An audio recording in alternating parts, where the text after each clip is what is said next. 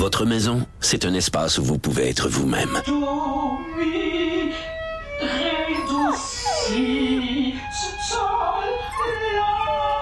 Elle mérite d'être bien protégée et vous méritez d'être bien accompagné. Trouvez la protection la mieux adaptée à votre maison avec Desjardins Assurance et obtenez une soumission en quelques clics sur desjardins.com.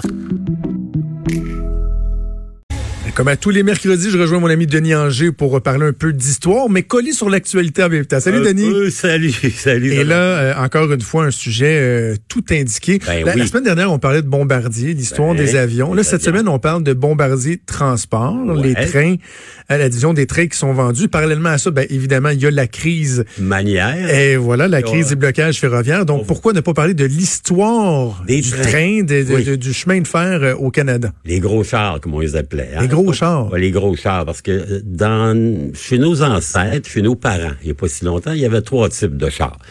Il y avait le gros char, qui était le train. Il y avait le petit char, qui était le tramway. D'ailleurs, on en parle beaucoup à Québec Ah pour oui. les temps qui courent. Puis il y avait le char normal. Hein? Mon Jonathan, tu t'achetais un beau char, une voiture. Mais euh, vieille histoire, les voies, ferrées au Canada, ça remonte pas hier. Le premier exemple que l'on ait, croyez-le ou pas, 1744, une voie ferrée construite à Louisbourg. En Nouvelle-Écosse, les Français construisent la grande forteresse. Ils ont besoin de transporter des pierres pour faire la fortification.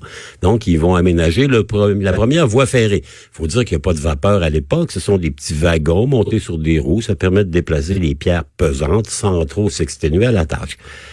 60 ans plus tard, les Anglais vont faire la même chose. Ils bougeaient comment? Et ben, on les poussait avec une, avec des animaux. Hein? C'est comme un petit oh. wagon avec des roues sur une raille. Avec un La un était, ouais, parfois il y avait même de l'huile de bras du pauvre ouvrier maçon qui poussait.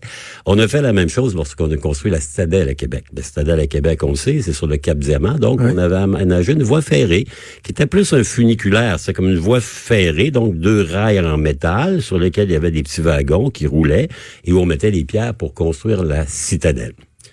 Première vraie voie ferrée, elle apparaît au Canada en 1836, quand même, ça fait un bail. C'est une voie ferrée avec un vrai chemin de fer, là, avec une locomotive à vapeur, qui relie la ville de La Prairie, près de Montréal, jusqu'à D'Iberville. Parce qu'on veut créer, à cette époque-là, un lien avec le lac Champlain pour conquérir le marché américain. Donc, voie ferrée, commerce international, super important dès l'origine. Et ensuite, ben, c'est la révolution. On en fait partout, des voies ferrées notamment, avec la Confédération canadienne. On sait que le Canada a été construit sur une voie ferrée. Les provinces, les petites colonies indépendantes, le Québec, l'Ontario, le Nouveau-Brunswick, la Nouvelle-Écosse, doivent se construire une voie ferrée parce que c'est évidemment indispensable à l'expansion vers l'Ouest et aux exportations-importations. Elles n'ont pas chacune les moyens de se faire, donc on se dit, on va se mettre ensemble, puis on va fonder le Canada, dont le but premier est de faire une voie ferrée. Et Johnny McDonald, qui est le premier premier ministre du Canada, ben, va promettre de faire la voie ferrée et il va promettre à un de ses amis qui s'appelle Stephen Van Horn. Van Horn, quand vous allez à Montréal, hein, Van Ben Horn, oui. c'est le premier patron d'un truc qu'on va appeler le Canadien Pacifique. Donc, la première grande ligne transcontinentale. Le gouvernement fédéral va payer beaucoup, beaucoup pour la construction de voies ferrées. Et là, vous allez avoir, comment dire, une espèce d'explosion de voies ferrées partout. On va avoir ça, le Canadien national. On va avoir le Canadian Railways. On va avoir l'Intercontinental qui lui relie le Québec aux provinces maritimes. Puis il va y avoir celui que j'aime bien, le Grand Tronc. Le grand tronc. Le Grand Trunk, euh, le Grand Tronc Railway. Ça, le, le- le grand tronc, c'était d'unir d'un bout à l'autre, dans le fond, d'un océan à l'autre. Le- Ouais, et le faire avec un train qui appartiendrait au gouvernement parce que le CP est privé en parallèle. Donc le Grand Tronc, c'est le grand rêve canadien. Pierre Burton, l'auteur, a écrit un livre là-dessus, The Grand Canadian Dream. C'était le Grand Tronc. Et c'est d'ailleurs à cause du Grand Tronc qu'on a construit le pont de Québec. Hein? Et le viaduc de Cap-Rouge, qui sont de grandes le pont de Québec, il servait au train. hein. Il n'y avait pas de voiture là au début. Oui, parce qu'avant, oh, au départ, pendant, Il y avait pendant 9 ans, il n'y a pas de voiture. De 1920, il entre en fonction en 1920. Et ça va prendre neuf ans avant qu'on permette à des voitures d'y aller, moyennant un très lourd déboursé de 10 sous. À l'époque, 1929, 10 cents de droit de péage pour passer le droit de passer le pont de Québec avec ton auto, ta Ford Model T que tu avais payé 500 ça faisait pas mal d'argent. On a aboli les péages sur le pont de Québec une vingtaine d'années plus tard, en 1949. Une autre réalisation de Maurice Duplessis qui a aboli les péages parce que, comme disait Joe Desbégins, son organisateur en chef, Duplessis donne à sa province. Donc, les voies ferrées sont intimement liées à l'expansion du Canada. Bon, si, on fait des voies ferrées, ben éventuellement, il va falloir qu'on construise des petits wagons puis des locomotives qui vont aller dessus. Et à ce moment-là, le Canada va se révéler comme être une grande, grande, euh, comment dire, puissance en termes de construction de locomotives. Montréal. Montréal est la capitale des voies ferrées, la capitale des trains, la capitale des locomotives et des wagons. Il y a deux énormes constructions. Il y en a un qui s'appelle Angus, les ateliers Angus. Les gens qui restent à Rosemont s'en souviennent. Il y a quelques bâtiments qui rappellent que là, en 1945-46, il y avait 14 000 personnes qui étaient là, qui construisaient tout. Construisaient des aiguillages, euh, des rails, des wagons, des locomotives pour le Canadien Pacifique. Premier grand bloc. L'autre grand bloc, ben, on a parlé du Grand Tronc, on a mm-hmm. parlé de l'Intercontinental, on a parlé du Canadien Norton. Après la Première Guerre mondiale, le gouvernement canadien dit ça n'a pas de bon sens, il faut avoir un vrai grand réseau, donc ils vont créer une nouvelle société qu'on appelle le CN, Canadian mm-hmm. National Railways, le CNR, comme on disait dans ma jeunesse. Ben ça, ça fait l'amalgame de toutes ces grandes sociétés-là. Et eux aussi ont besoin de construire, donc ils vont donner des contrats à une société qui s'appelle la Montréal Locomotive Works énorme patente, Pointe-Saint-Charles, 14 000 emplois là également. Donc, on est vraiment une pépinière. Et à Kingston, en Ontario, il y a le Canadian Car and Foundry qui fait aussi du chemin de fer. Il y en a à Toronto, il y en a partout. On a une grande industrie du ferroviaire parce que avant 1950, ben, le monde se déplace en train. Hein? Tout se fait en train. L'industrie du camionnage en est ce balbutiement. Les gens n'ont pas vraiment de voiture. Ils voyagent encore. Le train Québec-Montréal, il est plein. Non seulement il est plein, mais en plus, il est à l'heure. C'est pas pour dire qu'on avance en arrière, parce qu'aujourd'hui, il est rarement plein, puis il est pas souvent à l'heure, surtout compte tenu de ce qui se passe ces temps-ci. Donc, on va créer cette espèce de grande entreprise qui va tomber comme un caillou avec euh, la grande révolution de l'après-deuxième guerre mondiale. Donc, on parle de la banlieue, l'automobile. Hein?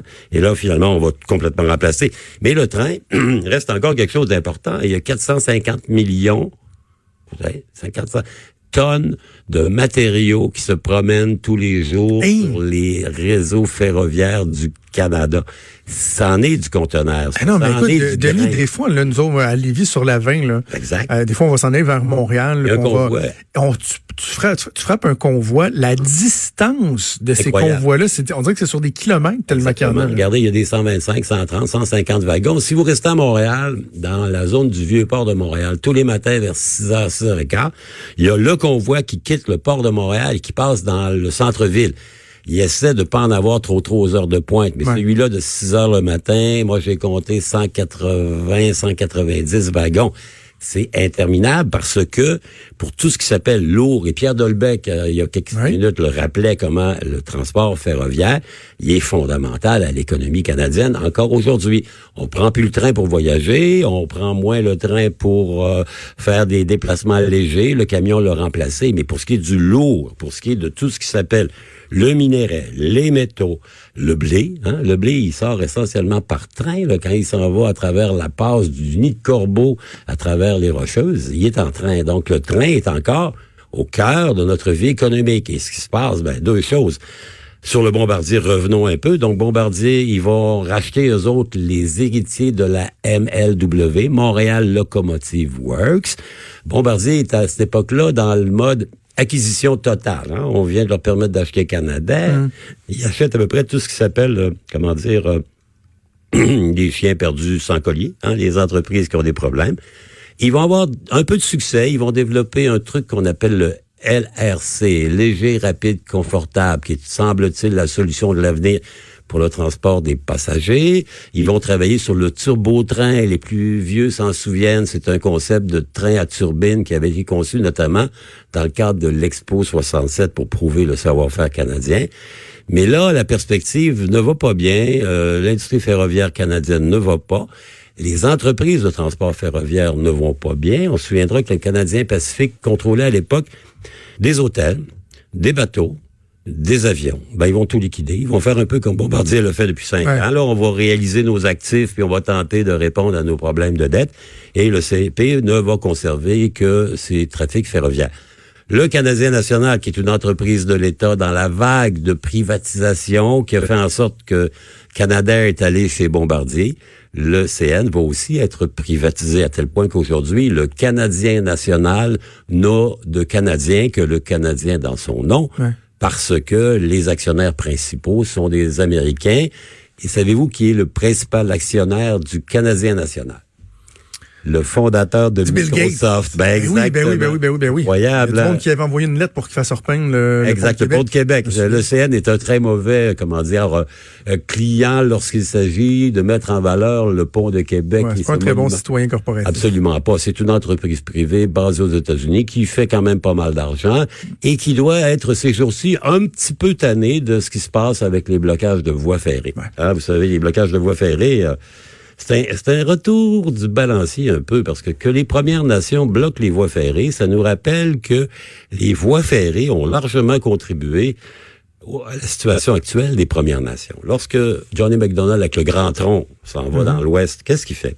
Il part de Toronto, il s'en va vers Winnipeg, et là, il passe à travers des terres qui appartiennent à des Premières Nations. Ce sont les premiers occupants du territoire on les chasse, on les repousse, on s'installe, on met des colons le long de la voie ferrée, et c'est le début de la fin, et c'est à ce moment-là qu'on va créer les réserves et qu'on va décréter la loi des Indiens. Expansion ferroviaire territoriale, loi des Indiens, ça va pas mal l'un avec l'autre, et que les Premières Nations aujourd'hui prennent la revanche sur les voies ferrées, historiquement, ça se comprend. Dans les faits, ben évidemment, on voit que euh, on est loin de la crise d'Oka. On n'a pas encore envoyé les gens de la Sûreté du hmm. Québec. Euh, J'essaie de me souvenir tantôt comment s'appelait ce pauvre sergent qui était mort dans l'assaut raté. Il s'appelait Marcel Lemay. Et on oui, caporal Lemay. Ça avait fait, comment dire, euh, une épouvantable, une crise de ben trois mois au ben Québec.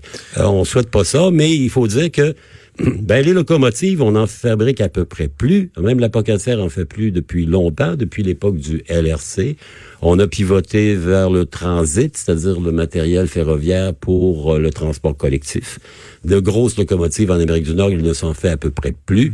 Encore une fois de plus, les, Chinois sont en train de prendre le contrôle. Denis, je veux revenir un instant sur euh, euh, quand tu parles de la construction, parce qu'on dit à quel point le chemin de fer est essentiel pour l'activité économique, mais lors de la construction, par exemple, du Grand Tronc, la construction comme telle du chemin de fer devait être une activité économique euh, assez impressionnante parce que ça créait des emplois. Ma question, c'est qui a construit ça? Et en sous-question, est-ce que c'est vrai que le pâté chinois, le ah, terme ben, pâté chinois vient de là? Moi, j'ai raconté ça à mes enfants, je veux savoir si je les ai bourrés ou si j'avais raison. Vous n'avez pas tout à fait tort. Hein? Dans le sens que lorsque Stanford Fleming, qui est le gars qui est chargé par euh, le gouvernement fédéral de lancer la construction, qui va réaliser un exploit, quand même, c'est 3500 000, 5000 kilomètres, ils construisent. Et là, ils réalisent qu'il manque de main-d'œuvre. En fin 19e siècle, on n'est pas encore à l'avant la grande immigration de l'Est de l'Europe en Amérique.